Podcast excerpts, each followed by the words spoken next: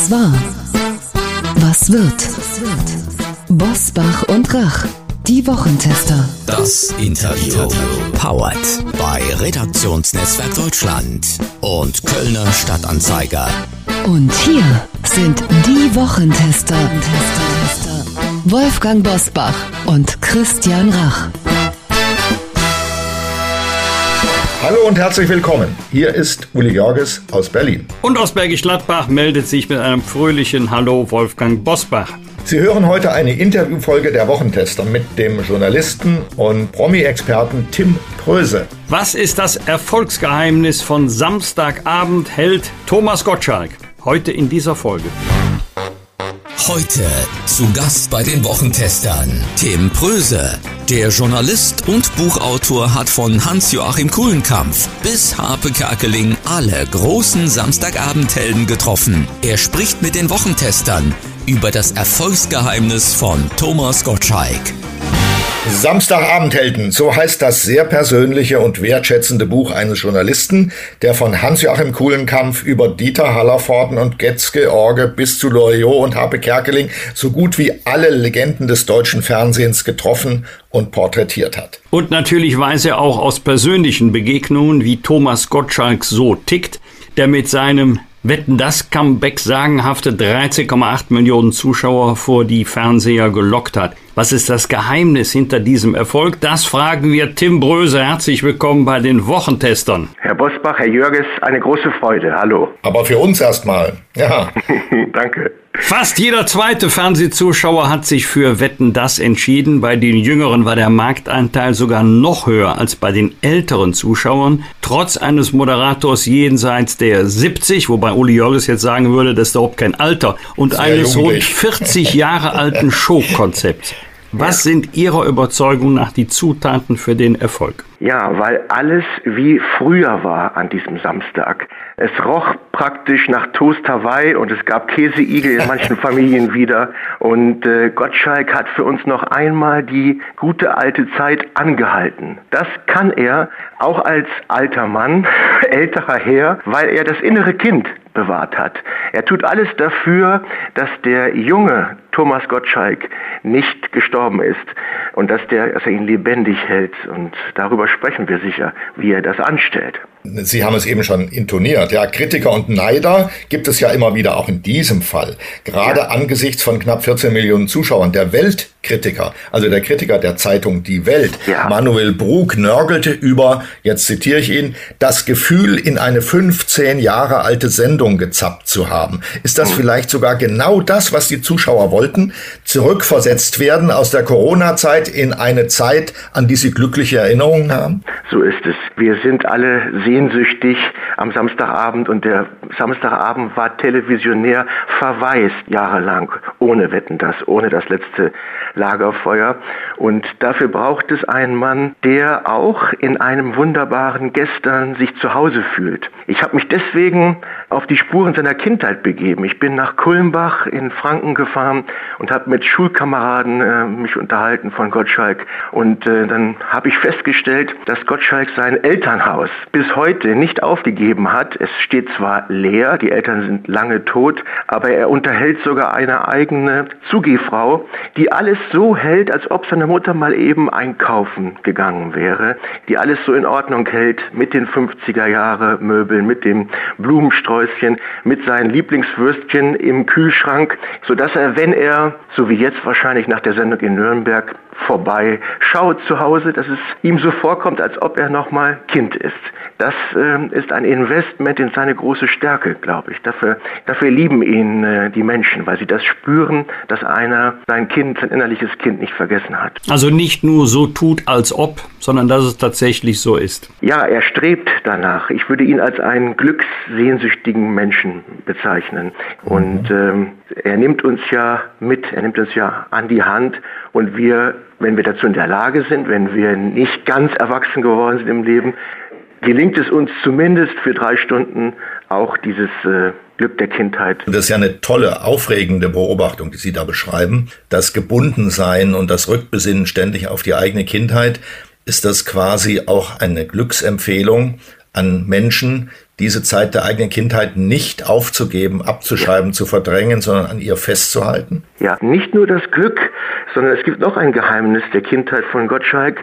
Er hatte nämlich keine leichte Kindheit und er hatte auch eine traurige Kindheit. Der Vater starb, als er 14 war und äh, mit dem schwerkranken Vater in seinem Bett lag er und guckte coolen Kampf und äh, versuchte den Vater aufzuheitern. Und als der Vater dann gestorben war, sah er es als seine Mission, als der Mann im Haus, seine Schwester und seine Mutter gut zu unterhalten. Er wollte sie zum Lachen bringen. Das ist übrigens bei Harpe Kerkeling ganz ähnlich, als dessen Mutter so früh starb. Hat sich der Junge instinktiv entschieden für den Frohsinn und gegen die Trauer, gegen die Depression. Und das ist auch bei Gottschalk so gewesen. Heißt also, ja, eine klare Empfehlung, äh, sich zurückzubesinnen an die guten Dinge der Kindheit, aber auch, wie man damals fertig geworden ist mit den Traumata der Kindheit und was man vielleicht daraus machen kann. Jeder Satz, den Sie sagen, lieber Herr Bröse, ist eine Entdeckung für uns. Um da kurz anzuknüpfen, dann hat Gottschalk also fertiggebracht, was die meisten Menschen gar nicht mal denken, nämlich oder gar nicht vollziehen können. Er hat nämlich die große Welt von Hollywood mit der kleinen Welt von Kulmbach vereint. Ist es das? Ist das seine große Leistung? Ja, und das ist auch das Geheimnis seines Erfolgs in Deutschland, ganz genau. Die Deutschen machen es einem Großen in der Unterhaltung ja schwierig. Sie nörgeln lieber, als ihn zu loben. Und sie könnten das, glaube ich, nicht aushalten, wenn dieser Mann nur nach Malibu äh, aussehen würde, so da, wo er gelebt hat, in seiner Mühle, wenn er so wirken würde wie ein Hollywoodstar. Das wäre too much für die Deutschen. Deswegen ist die Kombination, dass er zu einer Hälfte auch ein Mann aus der fränkischen Provinz ist, ideal. Und beides in seinem Leben hat er gepflegt. Und genau darum ging es mir in meinem Buch Samstagabendhelden, dass ich äh, diesem Geheimnis auf die Spur komme. Medienkritiker haben uns in den vergangenen Jahren weismachen wollen, dass das Lagerfeuer, bei dem mehrere Generationen gemeinsam vor dem Fernseher sitzen, längst erloschen sei. Dank Smartphone, Netflix und Co. Äh, haben wir nun doch ein Revival dieses Gemeinschaftsgefühls erlebt oder ist das dann nur eine kurz auflodernde Flamme? Ich bitte darum, dass es nicht nur eine kurz äh, auflodernde Flamme ist, sondern dass dieses Feuer weiter brennen bleibt, dass es nicht erlischt und dass wir zumindest uns darauf freuen können, dass wir einmal im Jahr Wetten das wiederbekommen. Das wäre mein Wunsch und das wäre auch ein Beitrag ja, für den Zusammenhalt äh, und äh, eine Sache, an der wir uns ausnahmsweise mal wärmen können, wie man das an einem Lagerfeuer eben tut und den, was uns nicht frieren lässt, sondern ausnahmsweise wärmt. Das Sie haben in, in Ihrem wunderbaren Buch ein etwas überraschendes, aber doch sofort überzeugendes Bekenntnis abgelegt. Sie haben nämlich geschrieben, Gottschalk hat mit Wetten das meine Kindheit verlängert, ihre Kindheit verlängert. Mhm. Zumindest ein wichtiges Stück vom Glück aus ihr. Und er hat mich beschenkt mit seiner Leichtigkeit. Warum gelingt Gottschalk diese besondere Leichtigkeit, dieses Zupfen an dieser einen Seite an, in allen Menschen? Und diese Seite mit AI geschrieben, diese Seite heißt Kindheit. Äh, weil er erstmal ein bemerkenswert angstfreier Mensch ist und er schert sich auch nicht darum, was die anderen sagen. Er ist vor allen Dingen unernst zu sich selbst. Obwohl ein ernster Mensch verborgen liegt äh, in diesem Gottschalk, ich erinnere nur daran, dass sein kostbarster Schatz, der in Flammen aufgegangen ist, als die Mühle in Malibu ausgebrannt ist, das waren nicht irgendwelche kostbaren Service oder äh, Schmuckstücke, sondern er sagte, das Schlimmste, was ich verloren habe, war die Originalniederschrift von Rilkes Panther. Das besaß er und das war für ihn das Wichtigste. Und das ist ja ein zutiefst melancholisches Gedicht von einem freiheitssehnsüchtigen Raubtier. Und äh, das hing bei ihm dort, die Originalniederschrift. Und äh, darum trauerte er. Ähm, heißt also, dieser Mann kann eine große Tiefe entwickeln, aber auch eine bemerkenswerte, wunderbare, intensive und schöne Oberflächlichkeit. Also er traut sich das. Er traut sich, die, uns zu unterhalten. Und das mit Haltung. Das ist bei ihm groß geschrieben, würde ich sagen. Sie beschreiben seine Heimat Kulmbach wie eine Märchenkulisse, die für eine Eisenbahnlandschaft Modell stehen könnte. Liegt in dieser vermeintlichen Enge der Provinz die eigentliche Kraft des Menschen oder des Menschen Thomas Gottschalk? Unbedingt äh, erstmal seine Kirche. Er wollte ja Pfarrer werden und er ist auch mit einem Pfarrer befreundet. Mit dem trifft er sich bei fränkischen Bratwürsten und Bier. Und wenn er seine anderen Freunde und auch seine Verehrerin wieder trifft, dann mietet er ab und zu seine alte Eisdiele San Remo mitten auf dem Marktplatz von Kulmbach, um dort die abzuschließen und um dort ganz so wie früher zu sein und vor allem dieses alte, von uns jetzt ja beschriebene Gefühl wieder aufleben zu lassen.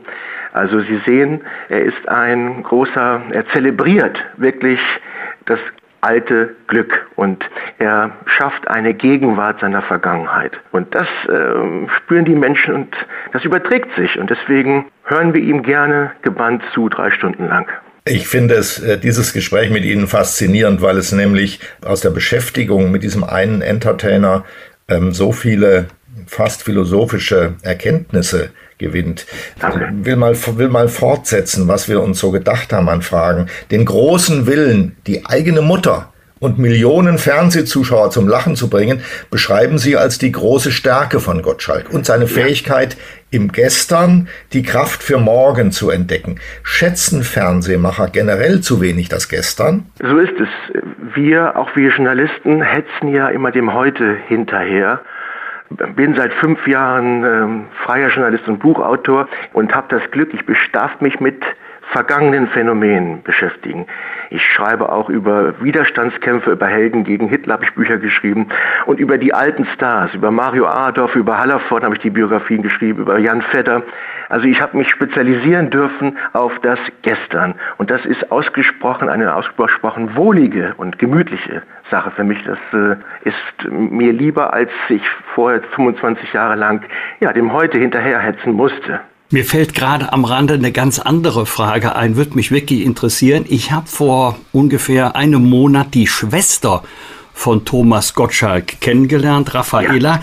Ackermann, ja. ist ja der Knaller. Also wenn Thomas Gottschalk in puncto Unterhaltung Konkurrenz zu fürchten hat, dann von seiner Schwester Raffaela. Haben Sie mal mit ihr gesprochen? Das nicht, aber ich weiß, dass ähm, sie einen Lieblingsplatz hatte und das war auf den Schultern ihres großen Bruders, war, saß sie und er hat sie immer durch die Stadt getragen, voller Stolz und ähm, ja, die beiden hatten das, was man eine glückliche Kindheit nennt und ähm, haben zusammen ihre ersten Witze, ihre Sketche haben sie im Grunde genommen zusammen erlebt, zusammen initiiert. Also das ist tatsächlich äh, ja eine wunderbare Harmonie zwischen den beiden. Äußerlich und äh, innerlich. Äußerlich ja auch. ja, stimmt. also wir gehen natürlich davon aus, dass ZDF-Programmdirektor Norbert Himmler und ja. Thomas Gottschalk diesen Podcast hören, wahrscheinlich gemeinsam. Ähm, was würden Sie dem Programmchef des ZDF raten? Soll es im kommenden Jahr erneut eine Ausgabe von Wetten das geben oder würden Sie sagen, dann ist der Zauber des Einmaligen wieder weg? Mhm. Gottschalk selbst kokettierte hier etwas damit, ob er vielleicht jetzt auf diesem Höhepunkt abtreten sollte. Äh, bitte nicht. Nein, das kann er uns nicht antun. Wie gesagt, meine Kindheit wurde verlängert und jetzt einmalig nochmal. Und ich wünsche mir das und viele Millionen andere, dass er einmal im Jahr alles stehen und liegen lässt und, und uns nochmal entführt in eine glückliche, heile Welt. Bitteschön. Vielen Dank für diesen leidenschaftlichen Appell, der mich, muss ich sagen, fasziniert hat. Bevor wir Sie verabschieden, wollen wir, wie bei Wetten das, ein bisschen Werbung machen. Wir empfehlen natürlich Ihr Buch Samstagabendhelden zur Lektüre. Ähm, und das füge ich hinzu. Weihnachten steht vor der Tür. Was könnte man Besseres schenken als so ein Buch, das einem auch Aufklärung gibt übers eigene Leben? Deshalb empfehle ich das aus vollem Herzen. Aber ich interessiere mich auch für Ihre Lesereise, auf der wir Sie gerade in einer Schule erwischen. Mhm. Eine Hommage an Sophie Scholl heißt ja. sie. Erzählen Sie uns bitte Näheres. Ich habe ungefähr 100 Schulen bisher besucht im ganzen Land mit dieser Hommage an Sophie Scholl. Und zwar habe ich von der Schwester von Sophie Scholl sehr private Aufzeichnungen bekommen über die letzten Stunden von Sophie Scholl. Und das ist bis heute mein größter Schatz, den ich recherchiert habe.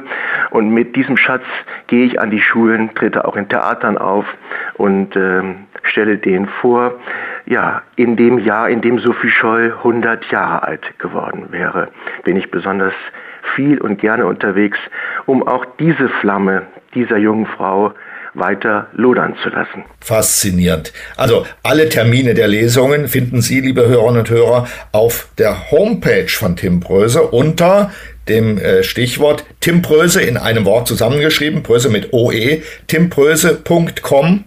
Und ich sage nochmal, vielen Dank für dieses tolle Gespräch, lieber Kollege. Auch von mir ganz großartig.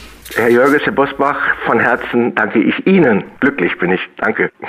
Das waren die Wochentester. Das Interview mit Unterstützung vom Kölner Stadtanzeiger und Redaktionsnetzwerk Deutschland. Wenn Sie Kritik, Lob oder einfach nur eine Anregung für unseren Podcast haben, schreiben Sie uns bitte auf unserer Internet- und auf unserer Facebook-Seite. Fragen gerne per Mail an kontakt@diewochentester.de. Und wenn Sie uns auf einer der Podcast-Plattformen abonnieren und liken, dann freuen wir uns ganz besonders. Danke für Ihre Zeit.